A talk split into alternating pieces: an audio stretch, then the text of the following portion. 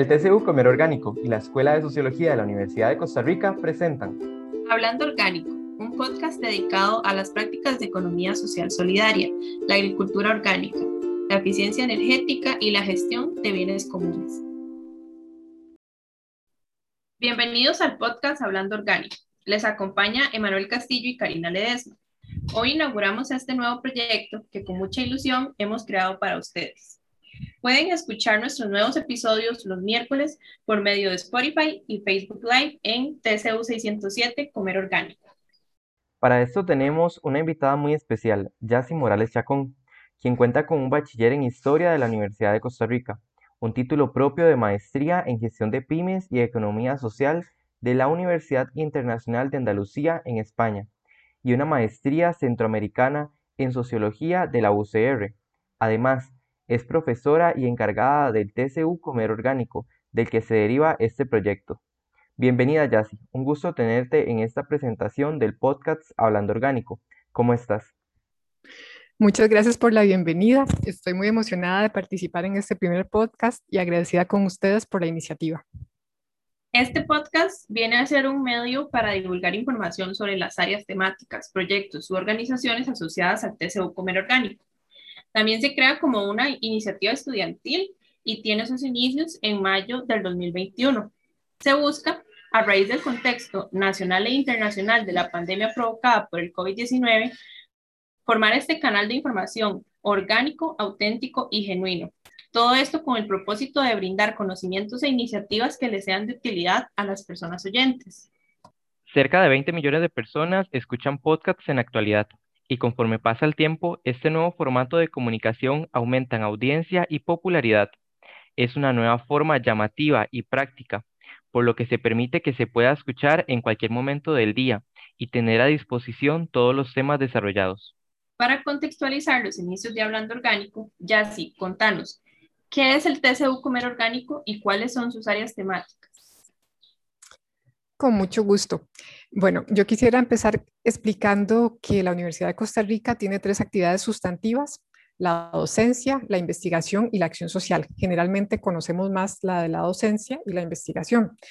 Los trabajos comunales universitarios son proyectos que se formulan desde las unidades académicas, en nuestro caso la Escuela de Sociología, con el fin de aportar al proceso de aprendizaje del estudiantado y de acompañar a organizaciones y comunidades a desarrollar proyectos por el bienestar común, esto desde en el marco de la acción social. En los TCU se conforman equipos de estudiantes de diversas disciplinas que durante un año realizan 300 horas de trabajo en varios proyectos. En nuestro caso, las temáticas de trabajo son las de economía social solidaria, agricultura orgánica o agroecológica, eficiencia energética y gestión de bienes comunes. Por economía social solidaria estamos entendiendo las prácticas económicas basadas en valores y principios de solidaridad, participación, cooperación, autogestión, bienestar común, entre otros. Y esto puede ser desde la, asociatividad productiva, mediante organizaciones agropecuarias, artesanas, que brindan servicios, etcétera, ¿verdad? También mediante intercambios justos y solidarios, incluidos los trueques. También a partir de finanzas éticas y solidarias y el consumo responsable, solidario y consciente. En realidad es a partir de cualquier práctica económica que podamos desarrollar basándonos en valores y principios que mencioné anteriormente y sobre todo en el bienestar común. Otra, otro eje de trabajo nuestro es la agroecología, que en realidad es una práctica de economía social solidaria fundamental en este caso en el ámbito agropecuario, que se basa en la comprensión de los ecosistemas para la producción de alimentos y en el compartir conocimientos ancestrales y nuevos, semillas, trabajo, y todo esto también con una lógica de la abundancia y el bien común, y no como la lógica en la que estamos funcionando actualmente, que es más desde la propiedad privada, el egoísmo, el individualismo y la escasez. Entonces, eh, esto también, la agroecología también forma parte de la economía social solidaria. Otro eje de trabajo es el de la eficiencia energética.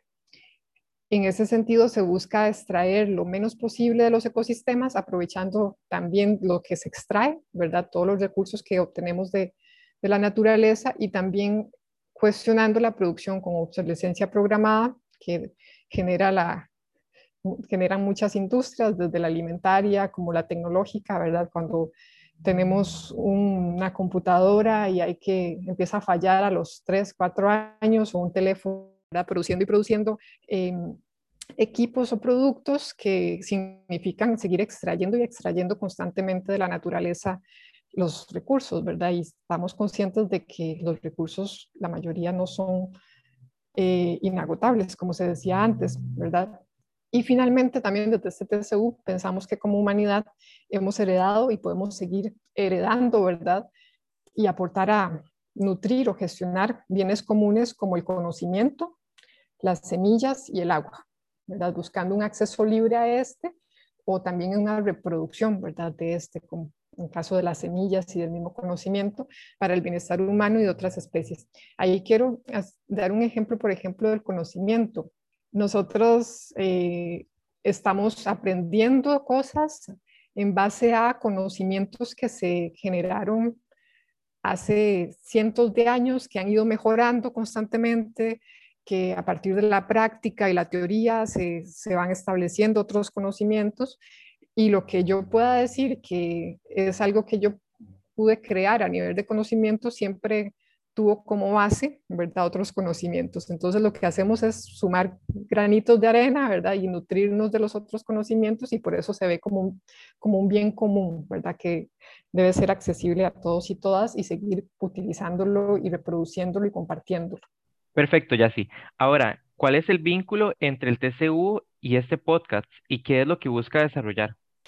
Bueno, nuestro TCU trabaja desde hace 10 años con organizaciones facilitando espacios de encuentro y aprendizaje sobre estos temas a partir de las experiencias de las mismas organizaciones y de las y los estudiantes. También trabajamos acompañando procesos organizativos de mejoras en procesos de gestión y mercadeo, pensando en las especificidades de las organizaciones asociativas, democráticas, autogestionarias, que funcionan en una lógica diferente a la convencional capitalista, ya que las personas son codueñas y corresponsables y las decisiones que toman están orientadas por el bienestar colectivo de ellas y ellos y al mismo tiempo de la comunidad en la que se encuentran. Por lo tanto, se tendrá en cuenta qué afectaciones puede generar la producción al medio ambiente, por ejemplo, o también al resto de la comunidad o a la hora de la gestión, como muchas veces es una gestión rotativa por ser desde órganos directivos, tener claridad que los cuáles son los procedimientos, compartir conocimientos entre quienes tienen más experiencia en ciertas áreas de la gestión y otras personas para después cambiar de responsabilidad y siempre ir mejorando también, ¿verdad? Entonces, no es una persona que es gerente durante 20 años, ¿verdad? Sino que es un cuerpo directivo, ¿verdad? Puede ser una junta un consejo de administración, dependiendo de la figura jurídica que asuman o de la forma que quieran organizarse. Y ese pequeño grupo, bueno, ese grupo que, que asume esa responsabilidad puede ser el mismo cierto tiempo, pero después puede ir cambiando y entonces esa es una una forma de funcionamiento un poco diferente, ¿verdad? Eh, de, otras, de otro tipo de empresas. Por lo tanto, el, el, que la información fluya y que haya buena comunicación para conocer esos procedimientos administrativos es súper importante y es muy diferente, ¿verdad? Cuando uno gestiona una organización asociativa que cuando una gestiona una, una sociedad anónima, por ejemplo. O bueno, también en el ámbito de la distribución y búsqueda de mercados para los productos o servicios de la economía social solidaria, es importante pensar en los valores sociales, ecológicos, culturales que estos tienen. Por ejemplo, no es lo mismo comprar un chocolate en polvo producido por una transnacional que tiene mala fama en el trato de sus empleados o empleadas y que se vende en un supermercado de una de las cadenas internacionales que se ha establecido en el país, que tiene ingredientes que no sabemos de dónde proceden, cómo, digamos, qué impactos tienen en el lugar, en el lugar donde se, se producieron, ¿verdad? Eh, a consumir un cacao producido por una organización de mujeres que han cuidado variedades de cacao criollo, que lo producen de forma orgánica, lo procesan artesanalmente y lo comercializan en sus comunidades, o a partir de redes o relaciones de alianza con personas que valoran sus productos por todas estas características que planteo, ¿verdad? Sociales, ecológicas, culturales. Y que el fruto de su esfuerzo, ¿verdad? lo que van a ganar con esa venta va a beneficiar a las familias de esas mujeres, permitiéndoles que sigan cuidando su territorio, reproduciendo variedades culturales importantes del cacao y con un impacto positivo en sus comunidades, ¿verdad? Entonces, la forma de hacer mercadeo desde las organizaciones de economía social solidaria tiene en cuenta también, si, lo que se busca son intercambios y comercios más justos, buscan posicionar también estos valores sociales, ecológicos, eh, culturales también de los productos o servicios que se, que se brindan con la realización de estos podcasts quisiéramos compartir experiencias de las personas de organizaciones y comunidades que trabajan en estas distintas prácticas económicas para comprender cómo lo hacen, dónde, qué les motiva y esto para poder también visibilizar las iniciativas que tienen y darnos el chance, ¿verdad?, de cuestionarnos sobre nuestras relaciones, sobre cómo resolvemos nuestras necesidades económicas en este momento y a la vez mostrar alternativas que puedan inspirarnos e inspirar a otras personas. También, cuando nosotros estábamos realizando el logo de este podcast, buscamos crear un diseño amigable, minimalista y llamativo, basándonos en el diseño precisamente del logotipo del TCU, eh, con el fin de que se mantuvieran los colores y los distintivos que lo hacían único y que de esta manera se pudiese comprender mejor el enlace que existe entre ambos proyectos.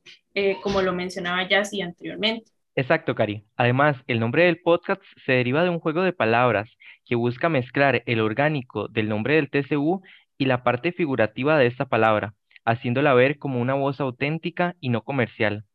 Para finalizar, Yassi, ¿qué organizaciones, instituciones o proyectos se escucharán en los distintos episodios de este podcast? ¿Y cuál es un mensaje de motivación para que las personas se interesen en los temas que se van a tratar? Bueno, como lo comentaba anteriormente, este año el TCU Comer Orgánico cumple 10 años. Son 10 años de relaciones con diferentes organizaciones. Hemos tenido experiencias, como lo decía anteriormente, de acompañamientos en temas más específicos de las organizaciones, pero también a veces hasta en procesos de construcción colectiva a, a, nivel de sectores o de territorios o a nivel nacional, ¿verdad? Alianzas también con otros movimientos, ¿verdad? Con el movimiento agroecológico, con organizaciones feministas, con diversidad, ¿verdad? De organizaciones también comunitarias. Y mm, eso nos da una oportunidad de poder compartir muchas experiencias que o se han acompañado o se han tenido alianzas con ellas, ¿verdad? Y mm, actualmente también Actualmente nuestro TCU también trabaja con organizaciones productoras en Isla Venado y en San Ramón y con iniciativas de comercialización o intercambios solidarios como en Baizadas en Grecia, que comercializan por Internet productos naturales y artesanales en Occidente y en el Valle Central. También con el Museo o Tienda de Productores y Productoras Artesanales Indígenas de Cheitón Morén, que tiene un espacio físico en San José Centro, pero también en el marco de la pandemia desarrollaron ya una página web para poder comercializar sus productos. En ese mismo sentido, también relacionado a la, a la comercialización y la distribución, el colectivo de ciclistas Ride, que da servicios de mensajería ecológica en San José, Heredia y Cartago, pueden ser algunos de estos.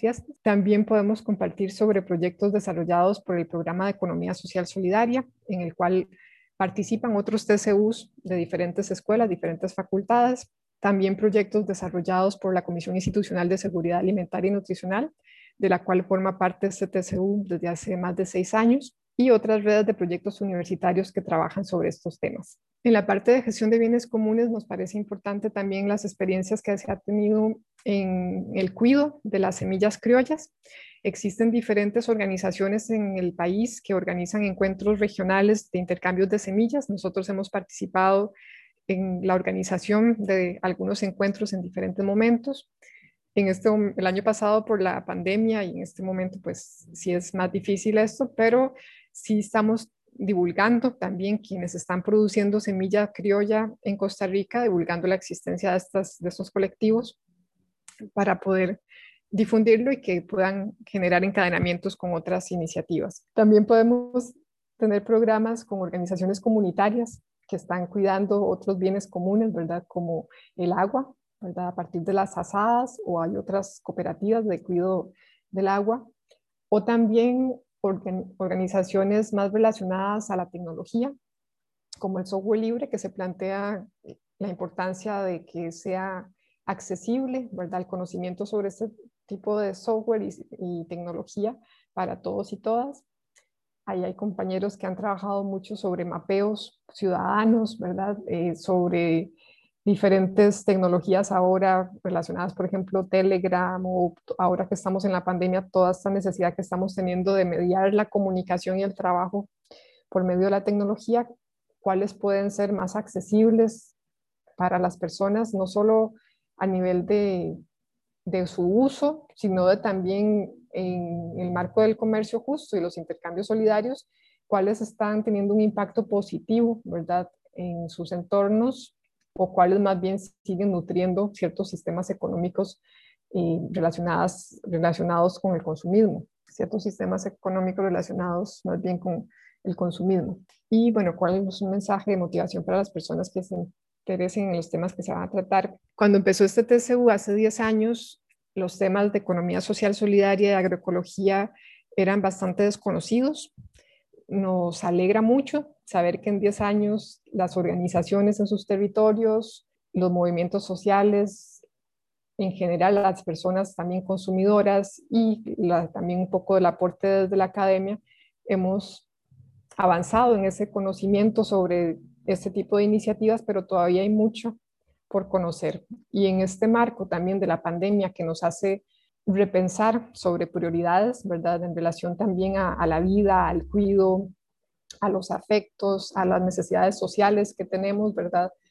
El, conocer las experiencias de asociatividad para poder desarrollar economías comunitarias, familiares, que tengan un impacto más de regeneración de la vida que de destrucción. Realmente esto pensamos que puede inspirar, ¿verdad? Y puede nutrir también las iniciativas que ya existen, ¿verdad? Porque a veces la gente tiene una intención y a veces no la, no la desarrolla porque piensa que no es viable, pero cuando se da cuenta de que hay otras personas que ya hicieron eso y están haciendo otras cosas, entonces se puede motivar y se puede inspirar. Y también el hecho de que las mismas iniciativas se puedan conocer entre ellas, eso aporta a que se puedan ir generando cada vez más encadenamientos, articulaciones, sistemas locales, ¿verdad? De intercambios solidarios, de, nutrirse también con insumos, con conocimientos, etcétera. Entonces, para nosotros es muy importante el poder compartir